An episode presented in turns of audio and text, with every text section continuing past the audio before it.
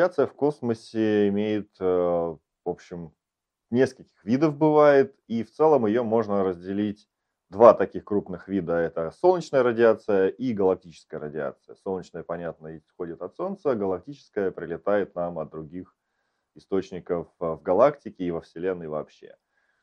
Э, солнечная радиация еще тоже можно, скажем, условно поделить на две части. Это, во-первых, радиация, ну, заряженные частицы в радиационных поясах вокруг Земли, и э, радиация, которая, в общем-то, с которой мы сталкиваемся, и потоки заряженных частиц, с которыми мы сталкиваемся, если летим там, на Луну, на Марс или куда-то подальше.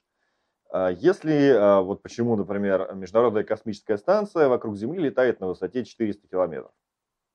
Если подниматься выше, там уже будут, будет первый нижний протонный радиационный пояс, он достаточно опасен, и, в общем, туда стараются не соваться, и поэтому выше там 500 или чуть выше километров людей стараются не запускать. А, при этом люди спокойно летали на Луну и, в общем-то, не встречали препятствий в виде протонного радиационного пояса, и многие задаются вопросом, почему.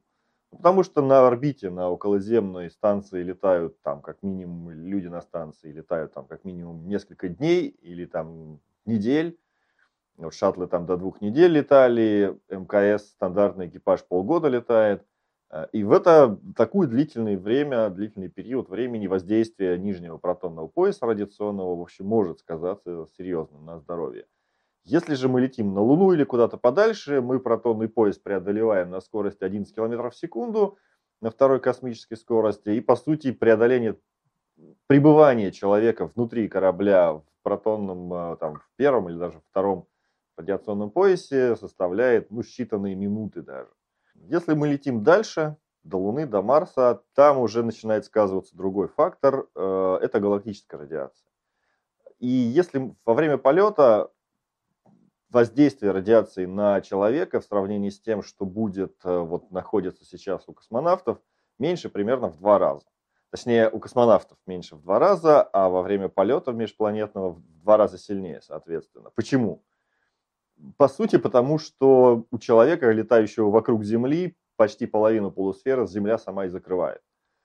Э, если же мы летим в межпланетном пространстве, к нам радиация прилетает со всех сторон, и защиты никакой нет. Если мы летаем вокруг Луны, у нас опять-таки радиационное, или находимся на Луне, у нас опять радиационное воздействие сокращается в два раза, потому что нас прикрывает Луна э, и закрывает там полусферу там, или чуть меньше.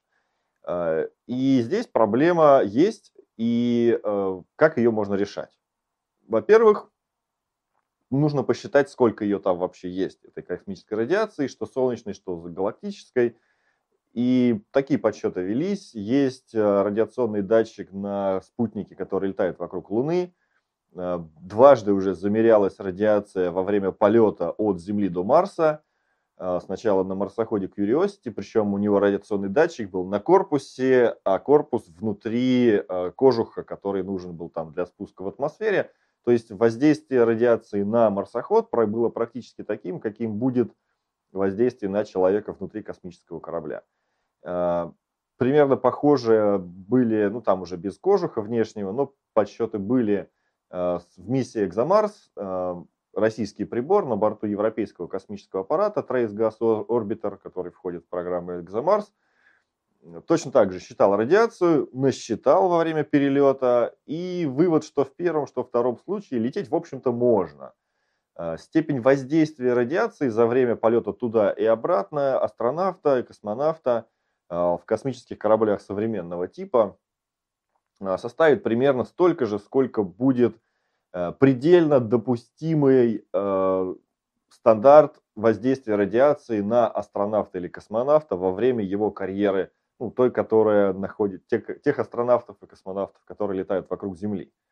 То есть э, вот сколько один космонавт или астронавт по нормам медицины может набрать радиационного воздействия в течение всего, всей своей карьеры, вот столько может набрать один человек, слетав до Марса и вернувшись обратно. То есть по современным санитарным нормам, э, по современным э, возможностям космической техники полет человека туда-обратно возможен. Ну, скажем, пока ограничивается только одним. Э, один раз туда сгоняешь, и все, в общем-то, уже больше тебя медики не пустят. Или можешь лететь с возрастанием угрозы ракового заболевания.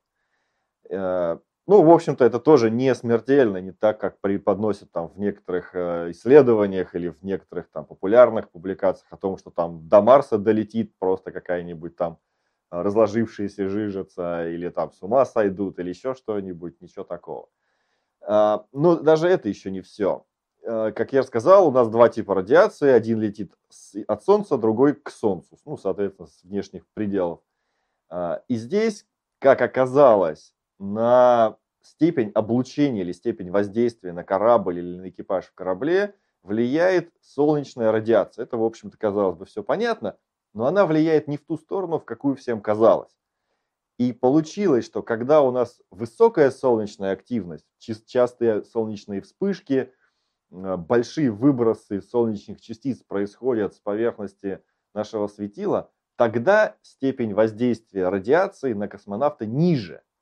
Потому что все эти потоки плазмы, летящие от Солнца, выступают экраном и частичным поглотителем энергии всех космических галактических частиц. А галактические частицы представляют наибольшую угрозу для организма, потому что они имеют колоссальные энергии, и от них практически нет защиты.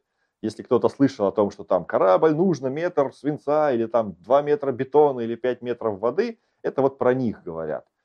А, и действительно это так. Но а, Сейчас, как к ним относятся с точки зрения там, защиты экипажа? Делают вид, что их нет. Поскольку от них невозможно защититься, рас, э, вообще не, не рассчитывают их э, способ от них защиты. Есть космический корабль, у него есть там герметичный э, отсек, у него есть теплозащита, есть э, э, там экранирующие элементы, есть на некоторых, вот на МКС есть защита от метеоритов – внутри космический корабль там обложен всякими приборами, с отсеками, ящиками. Вот. И все это является защитой от радиации. Это все хорошо экранирует солнечную радиацию, но не представляет никакой защиты от галактической. Соответственно, просто на галактическую не обращают внимания, относятся ей как к данности.